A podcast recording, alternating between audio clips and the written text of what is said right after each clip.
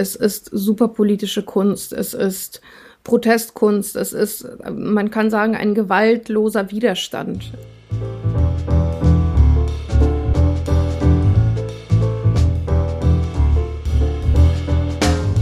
Hallo und willkommen. Hamburg Arts, das ist ein Podcast mit Themen und Geschichten aus der Kunstwelt.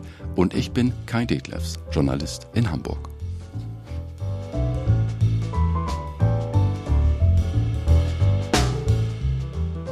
Wir reden heute über Taring Padi, das Künstlerkollektiv aus Indonesien, bekannt unter anderem für ihre großen Wandbilder. Und mit einem dieser Bilder, dem Banner People's Justice, haben sie in Kassel bekanntlich einen Eklat ausgelöst wegen der teils antisemitischen Bildsprache. Der zentrale Kunstort von Taring Padi in Kassel ist ein Hallenbad im Ortsteil Bettenhausen, die Schwimmhalle Ost. Übrigens einer der am meisten besuchten Kunstorte der Documenta 15. Und über diesen Ort rede ich heute mit den beiden bewährten Kunstprofis aus Kassel. Ich begrüße Karina Tschernenko und Angelika Spöth. Jetzt kurz zum Verständnis. Drei Fakten oder drei Punkte zu Indonesien, daher kommt Taring Padi, um zu verstehen, worum es den Künstlern und dem Kollektiv überhaupt geht.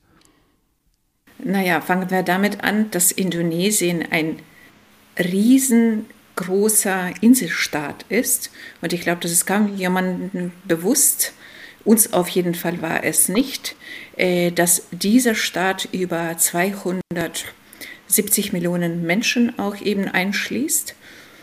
Und äh, die größte Insel ist Java und auf diese Insel die Hauptstadt ist eben Jakarta, das ist die Stadt, aus der auch Roa Grupa kommt auch eine Millionenstadt.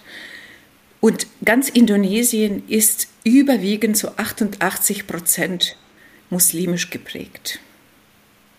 Das sind schon mal Fakten, die, glaube ich, den meisten hier in Europa gar nicht bewusst sind. Und damit können wir eigentlich schon arbeiten, wenn man das weiß.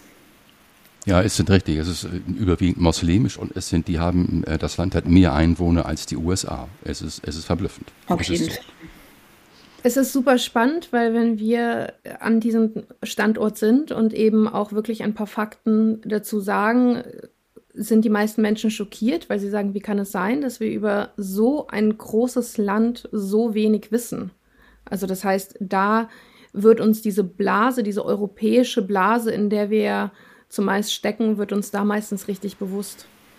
Und das dass bis heute, also wirklich bis diese Dokumente noch keinen indonesischen Künstler und keine indonesische Künstlerin auf keine Dokumente zu sehen waren, das verblüfft uns heute auch. Ja, es ist sonderbar. Also nach Jahrzehnten erscheinen jetzt hier natürlich in großer Zahl Künstler aus Indonesien, die man hier vorher niemals bemerkt hat. Nicht ein einzelner, richtig, ja. Jetzt zur Frage, wer sind diese Menschen, diese Künstler aus Indonesien? Dieses Kollektiv Taring Padi. Das ist bei Taring Party tatsächlich gar nicht so leicht, weil es eine ganz besondere äh, Form des Kollektivs ist. Während wir bei Ruan Grupa einzelne Personen haben, die wir auch alle mit Namen identifizieren können, haben wir bei Taring Party tatsächlich ein Kollektiv, das keinen Autor kennt. Ähm, sie entscheiden sich bewusst dafür, quasi als reines Kollektiv aufzutreten. Es gibt einzelne Personen, die jetzt wie eben auch nach dem Skandal nach vorne treten, mit denen du ja auch ne, ein Interview gemacht hast. Aber normalerweise ist es bei dem Kollektiv so, dass sie eben gemeinsam als Gruppe agieren und nicht die einzelnen Personen selbst. Wir wissen, dass es ungefähr 20 Personen sind, die ähm, aktuell aktiv sind. Allerdings muss man sagen, dass gewisse ähm, Personen tatsächlich auch gar nicht mehr im Leben sind, wie zum Beispiel auch die, die besagte Motive auf dem Banner gemalt haben. Ich habe gehört und gelesen, dass einige der Künstler auch für sich, also als Einzelkünstler auftreten und Bilder und Werke verkaufen, richtig? Genau, wir müssen natürlich auch von der Idee loskommen, dass Künstler von Luft und Liebe leben. Das heißt, dieses Kollektiv arbeitet auch. Allerdings werden hauptsächlich Werke verkauft, die reproduzierbar sind. Das sind Drucke, T-Shirts oder eben kleinere Auftragsarbeiten, nicht aber die großen Banner und Transparente, die eben für politische Zwecke gemacht werden. Die Schwimmhalle Ost ist sozusagen der zentrale, sehr aufwendig gestaltete Ort von Taring Padi. Was sehen wir dort? Was haben die Künstler daraus gemacht? Das ist der Ort, äh, den wirklich nur das eine Kollektiv bespielt. Also nur Taring Padis dort zu sehen, das ist äh, fast eine Ausnahme, also mit jetzt mit der Ausnahme auch von anderen Orten, die wir heute besprechen, äh, der Fall. Da sind großformatige Bilder, die man sowohl als Banner als auch als Gemälde bezeichnen kann. Da sind die äh, Puppen, Figuren aus Hartpappe, die übrigens auch gemeinsam äh, mit Kasseler äh, Menschen eben auch hergestellt worden sind. Insgesamt in der ganzen Stadt äh, sind um die 1000 Puppen entstanden. Ähm, da sind auch kleinere Bildproduktionen, Holzschnittdrucke. Also der ganze Ort ist wirklich sowohl in als auch draußen sehr, sehr dicht bespielt. Und das ist nur wirklich alles von einem Kollektiv. Und wie kann man diese Kunst eigentlich benennen oder bezeichnen? Ist das einfach politisch, Protestkunst, Agitprop? Was ist so die Richtung? Wie würdet ihr das bezeichnen? Ja, ich glaube, alles, alles, was du ja, gesagt Alles, was du gesagt hast, trifft zu. Es ist superpolitische Kunst. Es ist Protestkunst. Es ist, man kann sagen, ein gewaltloser Widerstand. Ja, also das ist eine Kunst, die stark von der Arbeiterbewegung geprägt ist, die stark von den Problemen im Land. Und wir haben gehört, wie groß dieses Land ist und wie vielseitig. Ähm, aber es ist tatsächlich von diesen Problemen geprägt und macht Dinge sichtbar, die für uns, aber auch für die Regierung und für die Politik dort eben nicht sichtbar zu sein scheinen.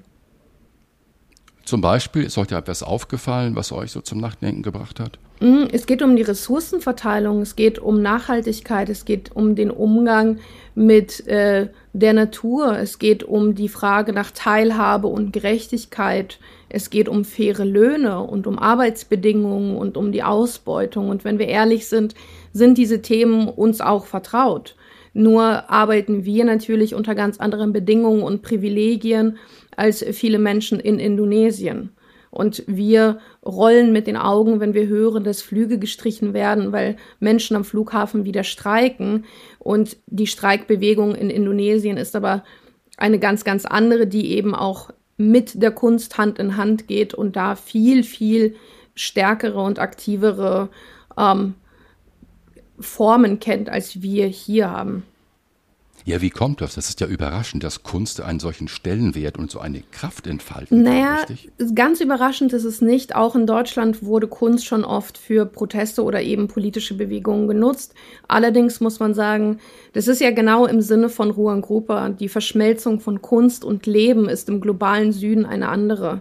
Wir haben hier oft eben eine Musealisierung, wir haben die Galerien und die Kunst ist oft etwas Entrücktes, was in einem bestimmten zivilisierten Raum stattfindet. Und ich glaube, dass im globalen Süden, wie die Dokumente es ja jetzt eben beweist, Leben und Kunst Hand in Hand gehen und dass unterschiedliche Prozesse des Lebens, sei das vom gemeinsamen Kochen zum Arbeiten, zum Protestieren, durch die Kunst einfach A zusammengebracht, aber B eben auch ausgedrückt werden.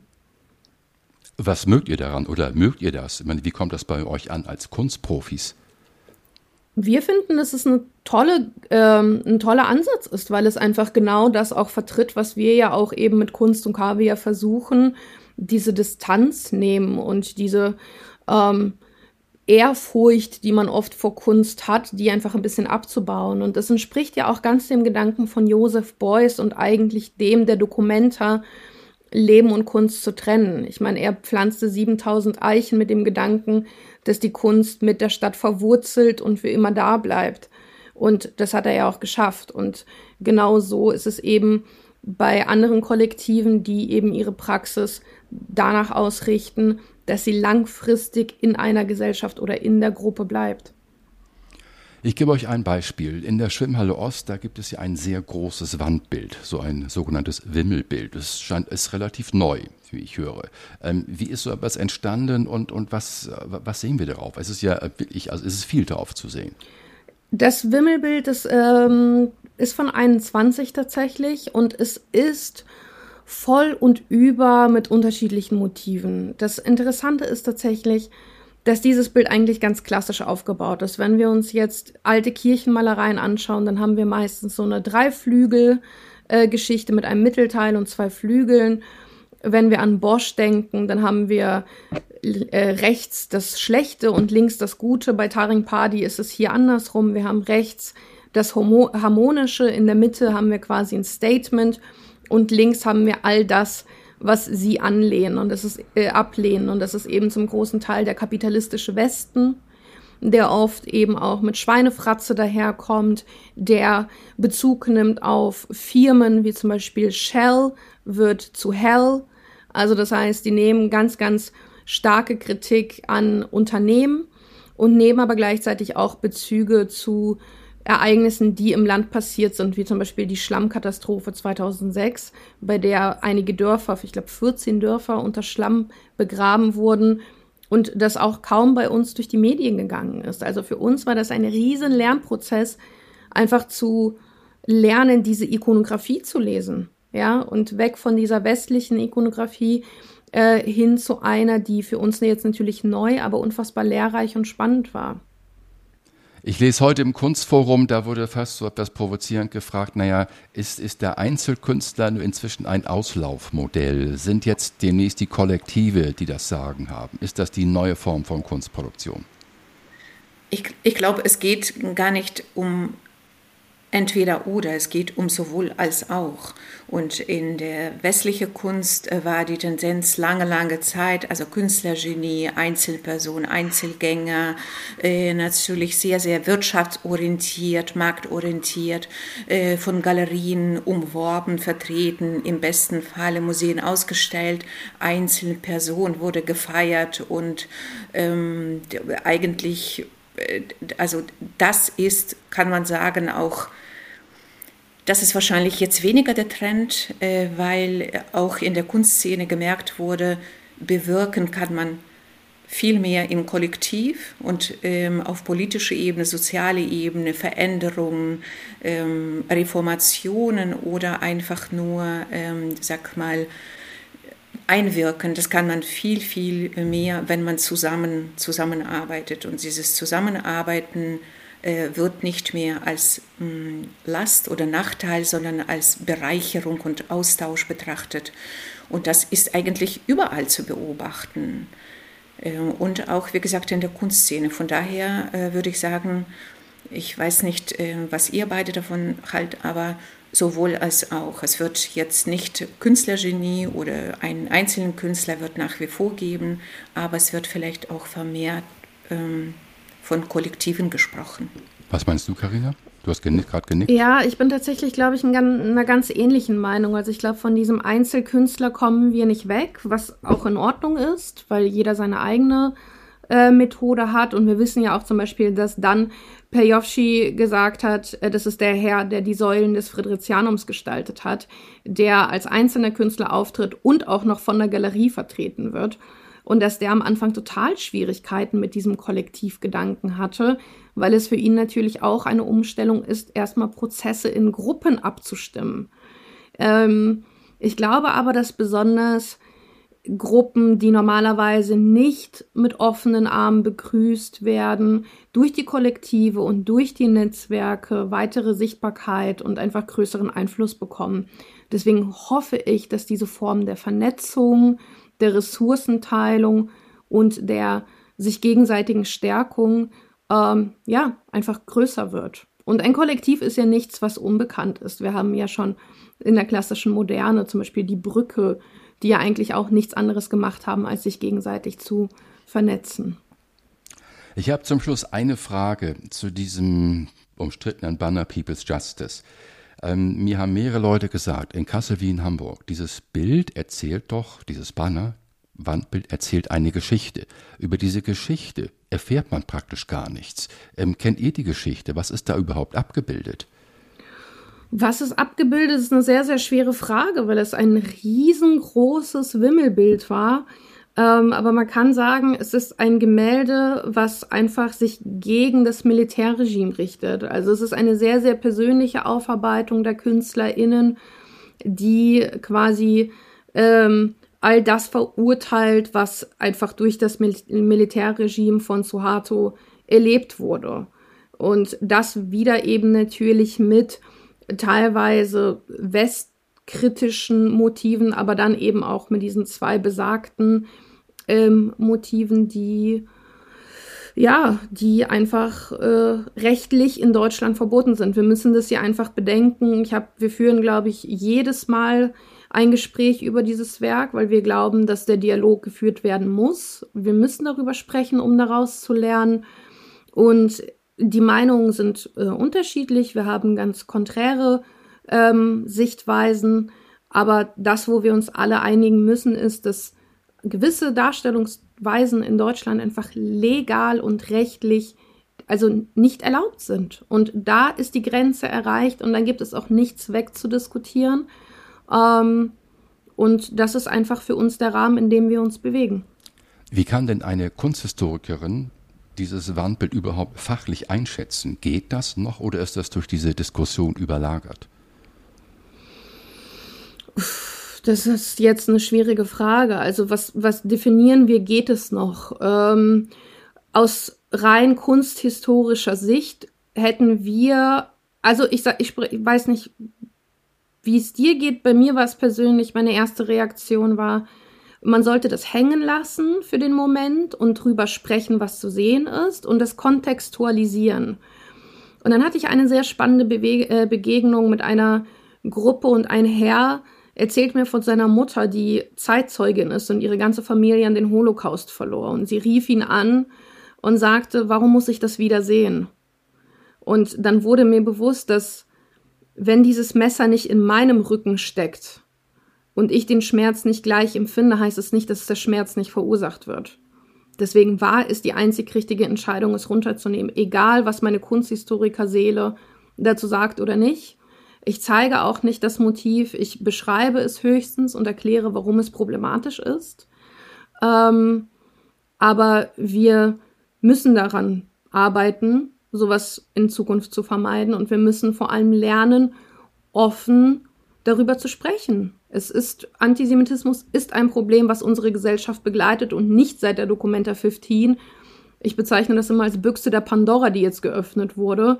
Und wir müssen da jetzt einfach reinschauen. Und für uns als Kunsthistorikerinnen ist es natürlich ein historischer Moment, ein trauriger Moment, aber ein historischer, weil wir jetzt Teil einer Diskussion sind von der wir uns nicht gewünscht haben, Teil zu sein, aber von der wir jetzt einfach unfassbar viel lernen. Was könnte man jetzt in den kommenden Wochen machen, um sozusagen das Thema Antisemitismus vor Ort in Kassel, nennen wir es mal, aufzuarbeiten oder anzusprechen zumindest? Wir versuchen, einen Dialog zu führen. Wir versuchen, Menschen zuzuhören und mit ihnen ähm, einfach einen Dialog zu führen, aber natürlich aus der Position heraus, äh, die die unsere ist. Und wir verantworten selbstverständlich nur ähm, das, was wir tun und nicht, was geschehen ist. Und vielleicht noch etwas, eine Bemerkung, wie Karina bereits erwähnte, dass Antisemitismus ist nicht mit Dokumenta gekommen und wird auch mit Dokumenta nicht gehen. Das ist ein Phänomen, das bereits seit Jahrhunderten in unserer Gesellschaft existiert, nach wie vor, auch wenn das jetzt ähm, vom Gesetz verfolgt wird. Aber das, das Problem existiert nach wie vor. Und vielleicht Aufklärungsbedarf, ähm, Dialog. Die Wunde ist ja da, der Schmerz ist zugefügt und wir müssen uns jetzt einfach gemeinsam, und das sei an alle Positionen äh, heranzutragen. Wir müssen einfach gemeinsam einen Weg der gemeinsamen Heilung finden. Ja, also wir müssen einfach schauen, wie können wir diese Wunde irgendwie schließen, aber nicht mit irgendwie Pflaster drauf und dann wird nicht mehr drüber geredet, sondern langfristig. Wie können wir ja einfach gemeinsam quasi daran wachsen und wieder auch zueinander finden, weil aktuell viele Debatten nebeneinander geführt werden und gegeneinander und es wird weniger miteinander gesprochen. Okay, vielen Dank für eure Zeit. Dankeschön. Gerne, danke auch.